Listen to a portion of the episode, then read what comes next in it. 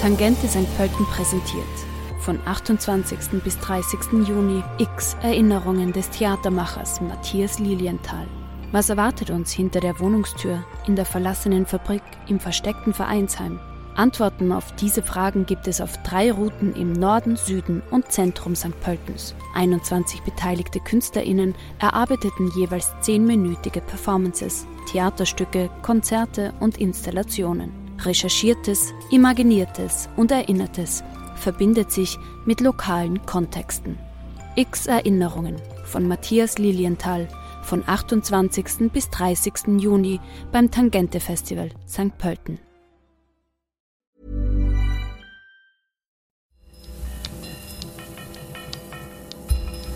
Falter Radio, der Podcast mit Raimund Löw. Sehr herzlich willkommen, meine Damen und Herren, zum Falter Radio für Samstag, den 27. Juli 2019. Bei Pop, Musik und Österreich, da denken viele nur an Falco. Doch in den letzten 10, 15 Jahren hat sich in Wien eine lebendige neue Popszene entwickelt. Ein Festival, das die heimische Popkultur abbildet, ist das Popfest. Heute findet es dieses Wochenende statt, am Wiener Karlsplatz. Und zwar schon zum zehnten Mal. Für den Falter Salon, den Podcast für Stadt und Kultur, hat sich Anna Goldenberg mit den Veranstaltern zusammengesetzt, um zu verstehen, wie das riesige Gratis-Festival funktioniert und was Wien zur Popstadt gemacht hat. Dankeschön, Raimund Löw. Wenn Sie diesen Podcast hören, ist das Popfest in Wien schon in vollem Gange. Von 25. bis 28. Juli findet es zum zehnten Mal rund um den Karlsplatz statt. Zeit, sich auch im Faltersalon damit zu beschäftigen. Ich freue mich sehr, dass eine der diesjährigen Kuratorinnen, Jasmin Haffet, zu mir ins Podcaststudio in der Wiener Innenstadt gekommen ist. Willkommen. Ja, vielen Dank. Sie tritt unter dem Namen Jasmo auch als Rapperin und Poetry Slammerin auf. Dann ist Christoph Möderndorfer hier, der das Popfest seit zehn Jahren leitet. Hallo. Hallo. Und der Musikjournalist Robert Rottifer ist aus England angereist. Er hat ein aktuelles Buch über das Popfest geschrieben, Ein Decker Pop, das im Falter Verlag erschienen ist. Willkommen. Das stimmt, ja. Hallo. Für Einsteiger und unsere Hörer, die nicht ähm, aus Wien sind oder in Wien leben, was ist das Popfest eigentlich, Jasmin? Das Popfest ist eine jetzt zum zehnten Mal jährlich stattfindende Veranstaltung am Karlsplatz. Es ist ein mehrtägiges Musikfestival oder nicht nur Musikfestival, es ist eigentlich ein Popfestival, das sich den öffentlichen Raum zunutze macht, aber auch in Räume geht und das äh, dankenswerterweise von Christoph Mühlendorfer und seinem Team seit zehn Jahren veranstaltet wird, weil ich glaube, dass es sehr viel Arbeit ist, das zu veranstalten. Dass das am Karlsplatz stattfindet, ist ja kein Zufall, weil der Karlsplatz galt sehr lange als Drogenumschlagplatz und ungefähr in der Zeit, wo, wo sich die Drogenszene vom Karlsplatz wegverlagert hat, das war ja auch die Zeit, ähm, wo das Popfest dorthin gekommen ist, oder? War das so, Christoph Müllerdorfer? Mm, das war nicht ganz so. Das war nämlich im Hintergrund schon ziemlich genau überlegt, was dort passiert. Die Drogenszene ist nicht einfach weggekommen, sondern sie wurde äh, wohl überlegt, auch vom Fonds äh, Soziales Wien der Stadt Wien äh, zum Teil abgesiedelt, weil ein neues Tagesbetreuungszentrum Nord am Hauptbahnhof aufgemacht hat. Das, das heißt, war das war Mitte der 2000er. Das war Ende der 2000er. Und davor noch gab es auch, gab's, auch die Bestrebungen der Stadt, äh, den Karlsplatz sichtbarer und, sicht, äh, und sicherer zu machen, mhm. mit einem sogenannten städtebaulichen Projekt Kunstplatz Karlsplatz. Das war 2006, soweit ich mich erinnere, abgeschlossen. Und da bekamen wir dann einen bescheidenen Auftrag, auch kulturell hier was zu vernetzen, weil es gibt wirklich ganz wesentliche Kulturinstitutionen am Karlsplatz. Ich denke, das ist bekannt.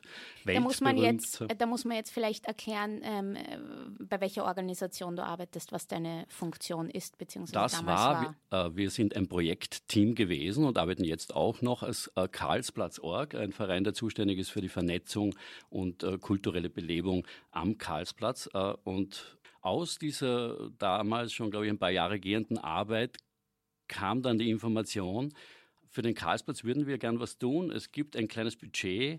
Wie schaut es aus? Und da habe ich mich mit der Gabriele Hegedus zusammengesetzt und einmal ein Rahmenkonzept geschrieben, auf, die, auf dieser Vernetzungsarbeit aufbauend und dann den Robert angerufen. Wir kannten uns schon. Und der Robert hat gesagt, interessant, das müssten wir sofort machen. Dann haben wir auch ein inhaltliches Programmkonzept dazu noch gemacht. Und ich glaube, nachdem wir hier sitzen, dürfte man schon auch sagen, dass diese dass der Falter eine Rolle gespielt hat dabei. Mhm, welche war das? Ja, also es gibt im Falter eine Enthusiasmuskolumne. Ne? Und damals war Klaus Nüchtern Kulturchef und hat ein E-Mail an alle Autoren und Autorinnen geschrieben, hat wer eine Idee für eine Enthusiasmuskolumne. Und ich habe zurückgeschrieben, hat eigentlich irgendjemand einmal was gemacht über diese unglaubliche Explosion an Bands, weil ich sitze da in England und kriege wundervolle Platten darüber und habe irgendwie das Gefühl, die Leute sind sich nicht bewusst, wie viele großartige Sachen da gleichzeitig stattfinden, gerade in Wien, und dass das eigentlich außergewöhnlich ist. Und daraufhin kam die Antwort, ja, macht es. Und diese Enthusiasmuskolumne hat eigentlich nur bestanden aus einer Liste von Bandnamen. Bezahlt wird das Großteil von der Stadt Wien und ihr habt noch ein paar andere Sponsoren. Und wie groß ist da das Budget insgesamt? Es gibt eine Basisfinanzierung von der Stadt Wien, die ist in etwa gleichbleibend seit zehn Jahren.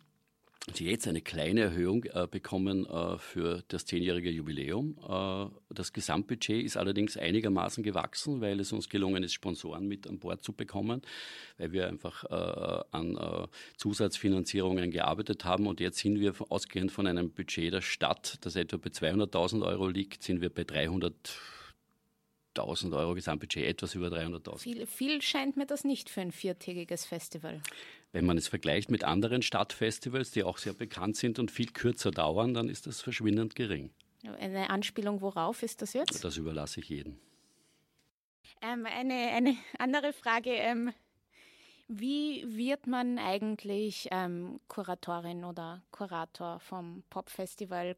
Könnte ich mich da jetzt bewerben? Also die ersten der erste war ich, das, das war du wurde mir von Jahre drei Jahre gemacht, ja, und dann war mir selber klar, wenn ich das jetzt einfach weitermache, ja, das, das, das wird dann so eine institutionalisierte Geschichte, wo man zu dieser Figur wird, wie es gibt ja Festivals, die immer denselben Kurator, dieselbe Kuratorin, viel seltener, aber immer denselben Kurator haben. Und dann haben wir darüber gesprochen und ich habe gesagt, es gibt doch dieses Meltdown Festival in, in London, wo Künstlerinnen und Künstler eine Idee haben und Leute einladen und mehr oder weniger freie Hand haben.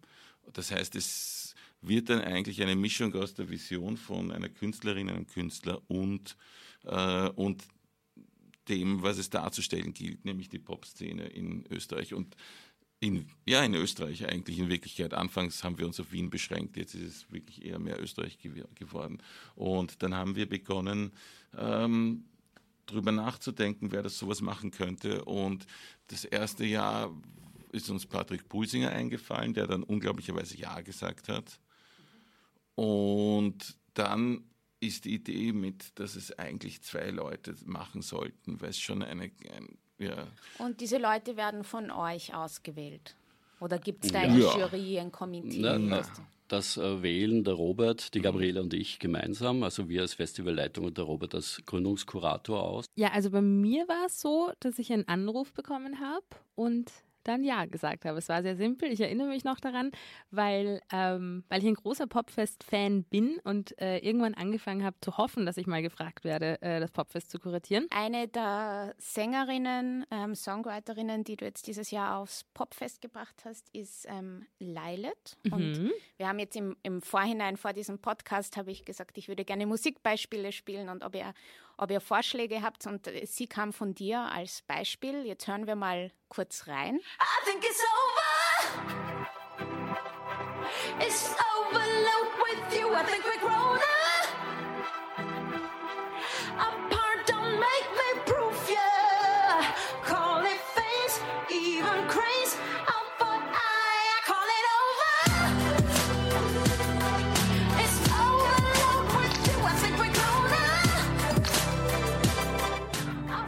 Jasmine. Um, Warum spielt sie am Popfest? Wieso passt sie rein? Naja, also die Mira Lukovac ähm, und die meine Co-Kuratorin ist und mit der die Arbeit ganz fantastisch war und ich haben uns halt überlegt, wen wollen wir einladen, wen finden wir gerade spannend in der österreichischen Musikszene und haben dann mal jede für sich einfach eine Liste geschrieben, die wir dann der anderen gezeigt haben und auf beiden Listen stand der Name Leilet, das war also schon ziemlich schnell klar. Ähm, Leilet ist eine wahnsinnige Künstlerin, also sie, sie ist ja nicht nur Sängerin, Komponistin, Produzentin, Produzentin, Performerin. Ähm, sie ist auch Songwriterin für andere, wie beispielsweise Wurst, äh, der danach auftreten wird. Ähm, und die Lilith hat, macht schon lange wirklich, wirklich gute Musik und hat jetzt im Frühjahr endlich eine EP released und im Herbst kommt noch ein Album von ihr. Und das ist einfach eine Naturgewalt, die man auf der Seebühne sehen muss. Du hast ähm, letzte Woche in einem Interview im Falter gesagt, dass so quasi eine der Herausforderungen ist, dass der Begriff Pop ähm, ständig neu definiert wird. Mhm. Popfest und jedes Jahr bedeutet Pop etwas anderes. Und was, äh, was bedeutet er dann dieses Jahr? Dieses Jahr bedeutet Pop ähm, ein bisschen breiter, würde ich jetzt mal sagen, aufgestellt zu sein. Ähm, wobei ich finde, dass Pop eigentlich immer breit aufgestellt ist. Pop, aber dazu, Pop wie de definiert, definiert man das eigentlich? Jetzt? Wie definiert man? Ja, Pop ist ähm, Pop ist alles, wenn es gut ist. Dann ist es guter Pop. Ähm, äh, ich habe keine Definition für Pop. Es gibt ein Manifest, das die Mira und ich geschrieben haben, wie wir das definieren wollen oder wie wir da herangehen wollen an diese Frage.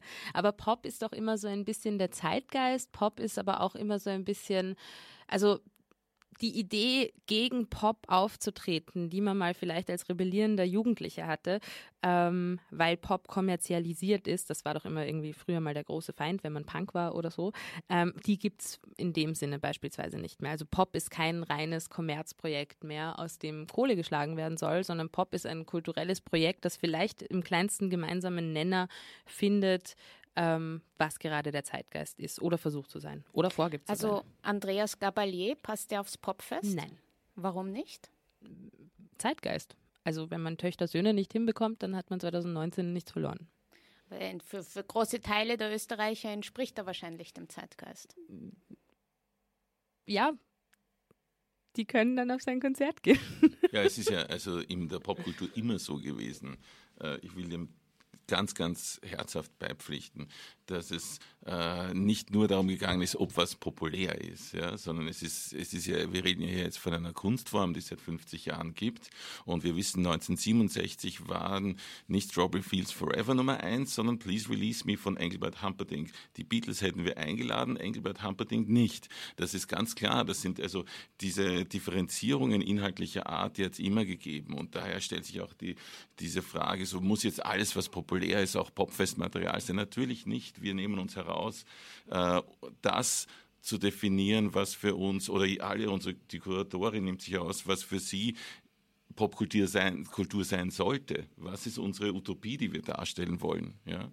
Und nicht, ja, was ist jetzt gerade am beliebtesten? Das wäre uninteressant. Äh, da vielleicht eine Frage, die da gleich anschließt. Ich meine, wenn man sich die Programme der letzten Jahre ansieht, fällt auf, dass einige der ganz großen Namen der Wiener Popszene nie aufgetreten sind. Bilderbuch, Wanda, Young Horn, die Sängerin Soap and Skin. Ist das, ist das auch deshalb, weil die ähm, zu nicht dem Zeitgeist entsprechen? Ja, es ist eine Menge verschiedener Gründe. Also du hast vorhin äh, mit Christoph über das Budget gesprochen. Es gibt einfach Acts, die spielen das Schönbrunn voll. Ja, wieso sollen die jetzt irgendwie unbedingt im, äh, am Karlsplatz beim Popfest spielen? Vielleicht als Geste, ja, das können sie. Manche haben das auch gemacht, muss man dazu sagen. Es hat Acts gegeben, die für viel weniger Geld gespielt haben, als sie es normalerweise tun. Wir sind ja kein kommerzielles Festival, das heißt, sehr viele Bands verdienen beim Popfest vielleicht etwas mehr als sonst, andere wieder verdienen weniger als sonst. Es gibt keine so eine große Polarität zwischen den Gagen, wie sie bei kommerziellen Festivals leider leider besteht. Und ähm, das andere ist wieder natürlich manchmal auch eine Frage des Timings. Also wenn das Popfest findet im Sommer statt, große Sommerfestivals haben natürlich auch Sperrklauseln. Ja? Also das heißt, wenn du jetzt irgendwann einen Headline-Act spielst bei einem ganz wichtigen kommerziellen Festival, dann kannst du wahrscheinlich nicht gleichzeitig dann umsonst beim Popfest äh, irgendwie zwei Wochen vorher spielen. Ja? Also auch vertragliche Gründe. Es gibt äh, unglaublich viele Gründe dafür, aber es gibt keinen fehlenden Respekt unsererseits äh, gegenüber den Namen, die du erwähnt hast, um Soap and Skin haben wir uns beim ersten Popfest sehr bemüht, aus verschiedenen Gründen es nicht geschafft und sie ist dann trotzdem auf die Bühne gekommen. Tom Neuwirth alias Conchita Wurst, Song Contest Gewinner von 2014, tritt jetzt heuer auf, aber mit seinem alter Ego Wurst. Warum, warum jetzt und nicht 2014? Also warum 2019 kann ich ganz einfach beantworten, ähm, weil Tom Neuwirth ein neues Musikprojekt hat, das wahnsinnig spannend ist und auch ähm, wahnsinnig viel, also er ist sowieso wahnsinnig vielseitig, das wissen wir schon, ähm, aber auch musikalisch ist das neue Projekt was ganz, ganz anderes und was ganz Neues und vielleicht, oder meiner Meinung nach vielschichtigeres als, ähm, als die Sachen, die ich davor kannte, wenn man, wenn man das so, so sagen kann. Ähm, und wir fanden das einfach einen interessanten Act und haben dann gefragt. Und er hat sich sehr gefreut darüber. Deswegen 2019. Und auch ähm, große Bühnen kann er. Das wird super. und warum, warum erst jetzt? Also ich glaube, da müsste man die Kuratorinnen von 2014 fragen, aber nachdem wir ja auch in diesen Prozessen auch immer am Rande dabei sind und das mitbekommen, denke ich, sagen zu können, dass äh, Tom Neuwirth äh, von uns als Figur immer sehr geschätzt und geliebt wurde, allerdings zu Beginn einfach sofort ein Star wurde und auch nicht musikalisches, original äh, komponiertes Material hatte. Und, und das ist eine Voraussetzung. Das ist nicht unbedingt die Voraussetzung, aber eine der, eines der wesentlichsten Auswahlkriterien tatsächlich musikalische Originalität. Da, ich wollte vielleicht auch noch einen Senf dazu abgeben. Also zehn Jahre Popfest, das ist ungefähr so eine, wenn man das jetzt in österreichischen popkulturellen, historischen Zusammenhängen wahrnimmt, das ist genauso eine Entfernung wie zwischen der Hofer und Falco einzelhaft. Das ist ein Universum. Ja? Und ich glaube, es hat sich sehr viel angenähert und verändert in der Art von Popbegriff. Ja? Also zum Beispiel wurde Panda äh, gebucht für dieses Popfest, bevor. Panda war es für den Song Contest. Wurde für das Popfest gebucht, bevor sie für Song Contest gebucht wurde. Das heißt, in diesem Fall könntest du umgekehrt sagen, das Song Contest hat einen ähnlichen Geschmack wie das Popfest. Das wäre 2010 nicht passiert, mhm. wäre schlicht nicht passiert. Äh, Robert Rottifer, der, der, der, Blick von außen auf, auf, aus England auf, auf Wien. Ist, ist Wien jetzt eine Popstadt? Oder absolut, war sie das je? absolut. Es passieren in Wien auch Dinge, die in London nicht passieren. Ja, also so etwas wie das Popfest. Na, muss ich echt sagen, weil alles ja tatsächlich dort viel mehr von kommerziellen Interessen bestimmt ist und weil die kleinen Clubs also die Gagen dort sind verschwindend bis gar nicht da, muss man auch sagen. Die öffentliche Hand ist überhaupt nicht bereit, dort irgendwas dafür zu machen. Ja, das ist auch ein Riesenunterschied.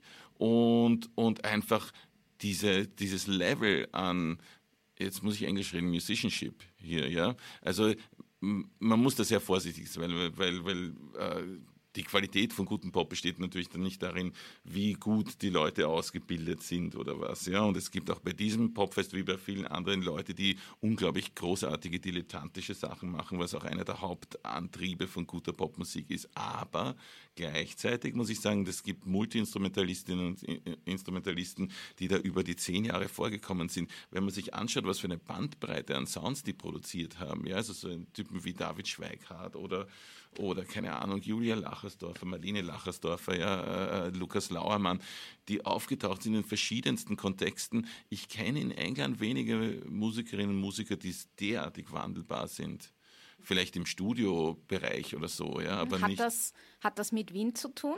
Ich glaube, es hat was mit dem, man muss ganz ehrlich sagen, dass das Niveau an musikalischer Ausbildung ist in Österreich unglaublich hoch. Das ist jetzt kein hippes Argument, aber es ist das wahr. Ist, das ist dank der Hochkultur. ja, ja, auch, ja, genau. es ist einfach, es gehört einfach hier dazu auf eine Art, die ich spiele sehr viel mit britischen Musikern zusammen, ja, und weiß daher, dass das Wissen, wie Akkorde funktionieren und so nicht, nicht zum Basiswissen gehört dort. Ja, das ist einfach nicht, was man beigebracht kriegt. Ähm, zum Teil kannst du sagen, äh, macht, erzeugt es eine andere Art von Musik machen und, und, und vielleicht sind wir zu sehr in Konventionen verhaftet gewesen. Das war irgendwie der Hang-up in Österreich. Ja? Dieses, oh, ist das professionell oder nicht? Immer, es musste alles professionell sein. Und ich glaube, das ist jetzt so ungefähr, lustigerweise haben wir so einen goldenen Punkt äh, erwischt, so ab Ende der Nullerjahre bis jetzt, wo Leute, die wahnsinnig gut ausgebildet sind, sich trotzdem nichts scheißen. Mhm. Und das hat es früher nicht gegeben. Es waren immer die Ausgebildeten, waren immer, die haben immer die zusammengekniffenen Popobacken gehabt. Ja? Und jetzt mhm. sind die genauso locker. Und das ist eine echte Qualität in Wien. Ja, Jasmin, vielleicht kannst du da ein bisschen erzählen, was, was da deiner Erfahrung nach da so die Dynamiken sind, die dazu beitragen, dass jemand, wie er sagt, gut ausgebildet ist, nicht die Popobacken zusammenkneift. ich, ich liebe die Frage. Ähm, naja, also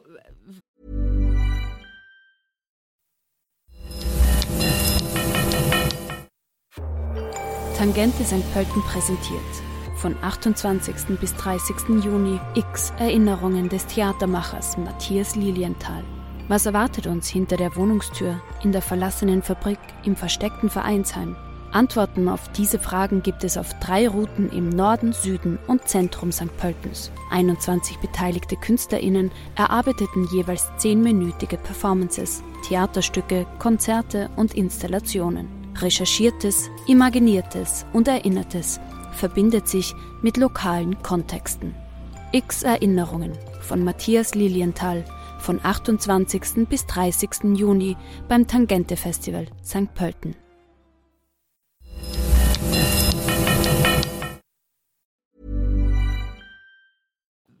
Ich kann, also ich kann es nicht von früher beurteilen, weil ich 90 geboren worden bin, aber dieser Trend, dass es, ähm, dass äh, ausgebildete Musiker und Musikerinnen sich nichts mehr scheißen und Sachen ausprobieren, den, der ist auf jeden Fall auch zu sehen. Ähm, der hat glaube ich, auch damit zu tun, dass es eben nicht nur Klassikstudierende äh, sind, sondern äh, dass Jazz akademisiert wird und immer mehr und überall akademisiert wird im ganzen Land. Äh, der hat aber tatsächlich auch mit, mit, mit ländlicher Kultur zu tun, also mit Blasmusikfesten. Jeder kriegt dort ein Instrument in die Hand und muss es lernen. Und äh, dann kommt irgendwann die Stadtflucht, wenn man das so sagen kann. Und naja, und dann findet man sich hier halt wieder und man sieht es auch im Programm, finde ich. Also wir haben auch offene Bühnen im Programm, weil die wahnsinnig wichtig sind zum Vernetzen. Dann, das heißt, da darf jeder. Da spielen. darf jeder, genau. Also es gibt äh, drei offene Bühnen, einmal für Sprache- und Singer-Songwriterinnen, einmal für Instrumentalisten und Instrumentalistinnen und einmal für MCs. Und, ähm, und da ist nämlich glaube ich, ein bisschen auch der Knackpunkt, wo dann quasi die, wo man die Arschbacken locker lässt und äh, äh, nicht festhält, sondern wo man andere Musikstile kennenlernt, andere Sachen ausprobiert, beim Jammen Sachen ausprobiert, beim Vernetzen mit den Musikern und Musiker, äh, Musikerinnen und Kollegen und Kolleginnen ähm, äh, in den Austausch kommt. Und dieser Austausch, der tatsächlich in Wien sehr zentriert bei Sessions passieren kann, ähm, ist wahnsinnig wertvoll. Und das ist vielleicht auch noch ein Unterschied zu London, könnte ich mir vorstellen, weil, das, da, weil da ist es dann wieder gut, dass Wien ein Dorf ist weil man, man weiß, wo man hingeht und man trifft die Leute und man will dann auch zeigen, hey, schau mal, ich habe voll den abgespaceden Sound hier. Und, äh, und diese ganzen Zusammenhänge führen, glaube ich, ein bisschen dazu, dass, dass diese wahnsinnig gut ausgebildeten und, und professionellen Musiker und Musikerinnen eben nicht nur einem Kanon hinterherlaufen, sondern einen neuen schaffen. Jetzt apropos etwas Neues schaffen, wir hören jetzt noch ein ganz kurzes Beispiel und zwar ähm, etwas, was du 2016 beim Popfest ähm, aufgeführt hast. Der Titel ist Servus. Mein Wien baut keinen Scheiß. Oh nein, es bleibt so nice. Und ja, das muss so sein. Wenn ein paar Hände sehen auch vielleicht. Und auch, wenn es manchmal regnet, man im Ohr begegnet. Wir sind nicht allein. Ihr seid wunderschön. Oh, cool. Wir sind im Stadtpark. Oh, wir sind Am Bierstadt der Donau oder in der Josefstadt. Komm aus der Josefstadt, komm aus der Josef. Wir haben Popfest, Spritzwein und im Prater und auch manche Begegnungszonen fürs Fahrrad. Und jetzt müssen wir gemeinsam und laut singen. Servus.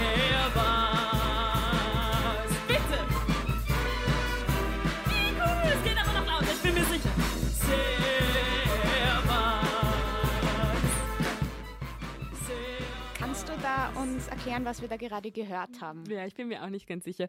Ähm, wir, haben, wir haben ein Projekt und das ist tatsächlich auch etwas, was das Popfest immer wieder schafft. Ich durfte zweimal bei Projekten, die nichts mit meinem Bandprojekt zu tun haben, auch Teil sein und eins davon war eben mit der äh, Musikarbeiterinnen-Kapelle und äh, im Prinzip haben wir da versucht, einen, einen Hip-Hop-Klassiker ins Wienerische umzuformulieren mit der gesamten Wucht der Musikarbeiterinnen-Kapelle des Wortes. Ist, ist, ist gelungen, finde ich.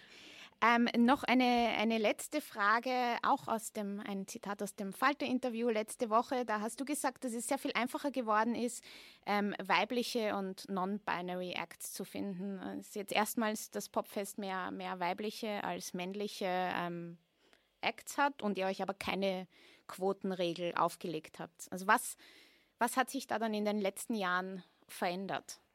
Ich glaube, die Perspektive und die Aufmerksamkeit auf das Thema hat sich verändert. Also ähm, vielleicht habe ich mich da ein bisschen blöd ausgedrückt in dem Interview, das kann auch sein, weil ich kann, ich kann eigentlich gar nicht für mich behaupten, dass es jetzt einfacher ist, sondern ich kann, weil das würde etwas in einen Vergleich stellen. Ich kann nur jetzt sagen, es war wahnsinnig einfach, diese tollen Acts zu finden. Und war es in den Jahren davor schwierig? Ähm, es war schon schwieriger, weil doch das Modell der Bubenband oder so viel äh, mehr dominanter war, als es jetzt ist. Also im, im, ist eher im Gegenteil, glaube ich jetzt, also nachdem ich immer die Programmtexte schreibe, die jetzt in diesem Buch zusammengefasst sind, wenn ich da schaue, wie das so war, ja, da merkst du einfach so, irgendwann kommt also der Kipppunkt, wo einfach immer mehr das so Thema queer, feministisch und so, dieses Thema wird immer wichtiger und wichtiger. Und das liegt nicht nur an der Aufmerksamkeit der Kuratierenden, weil zum Beispiel äh, Electric Indigo in, in ihrem Jahr wirklich genau geschaut hat, was sie da macht, ja. Und, sondern es liegt wirklich auch einfach darin, dass, dass, dass diese Frauen oder Non-Binary viel mehr präsent sind, einfach in, diesem, in, dieser, in der Musikszene, in der Live-Szene. Also es liegt sicher an der, an der Wahrnehmung, aber das, davon reden wir doch die ganze Zeit. Wir sagen, wenn äh, wir sprechen immer von der Vorbildfunktion. Ja? Also wenn, wenn sowas sichtbar wird, dann wollen andere mitmachen. Und mhm. genau das ist, glaube ich, passiert. Und ich ähm, glaube, äh, noch ganz kurz dazu zu sagen, Mira und ich haben uns weder eine Quote oder irgendwelche, irgendwelche Vorsätze genommen, sondern wir haben einfach die Acts buchen wollen, die wir derzeit am spannendsten in Wien finden. Dann sage ich vielen herzlichen Dank meinen Gästen Jasmin Hafet, Christoph Möderndorfer und Robert Rottefer. Das war der Falter Salon, der Podcast für Stadt und Kultur. Und nun zurück zu Raimund Löw. Das war eine Folge des Falter Salons zum Wiener Popfest, das dieses Wochenende am Karlsplatz in Wien stattfindet. Ich verabschiede mich von allen, die uns auf UKW hören, im Freirad Tirol und auf Radio Agora in Kärnten. Was sich in der Kultur tut in Österreich, findet seinen Niederschlag im Falter. Der beste Weg, keinen Artikel zu verpassen, ist ein Abonnement. Ein Falter-Abo können Sie auch im Internet bestellen. Das geht am besten über die Internetseite abo.falter.at. Auch den Podcast können Sie abonnieren auf iTunes oder jeder anderen Plattform, auf der Sie uns folgen. Das ist sogar gratis. Anna Goldenberg hat nicht nur den Falter Salon produziert, sondern sie hat auch die Technik unter Kontrolle. Ursula Winterauer hat die Signation gestaltet. Ich verabschiede mich bis zur nächsten Folge.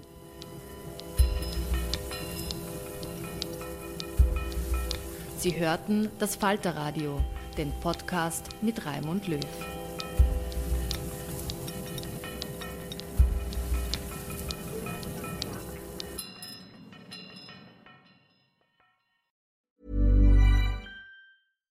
Hello, this is Danny Pellegrino, host of the Everything Iconic podcast, and I'm here to tell you all about Splash Refresher because hydration is mandatory, but boring is not. Now, I love my water, but if I don't spice it up, I'm not going to finish what I took out of the fridge. That's why I love my Splash Refresher, which is flavorful, delicious, bright, hydrating, and zero calories. The wild berry flavor is my fave. No, wait, is the pineapple mango flavor my fave? You know what? All five craveable splash refresher flavors are my fave because they're so delicious. So get hydrated and enjoy it with Splash Refresher. Imagine the softest sheets you've ever felt. Now imagine them getting even softer over time. That's what you'll feel with Bowl and Branch's organic cotton sheets. In a recent customer survey, 96% replied that Bowl and Branch sheets get softer with every wash. Start getting your best night's sleep in these sheets that get softer and softer for years to come. Try their sheets with a 30-night guarantee. Plus, get 15% off your first order at bowlandbranch.com. Code BUTTERY. Exclusions apply. See site for details.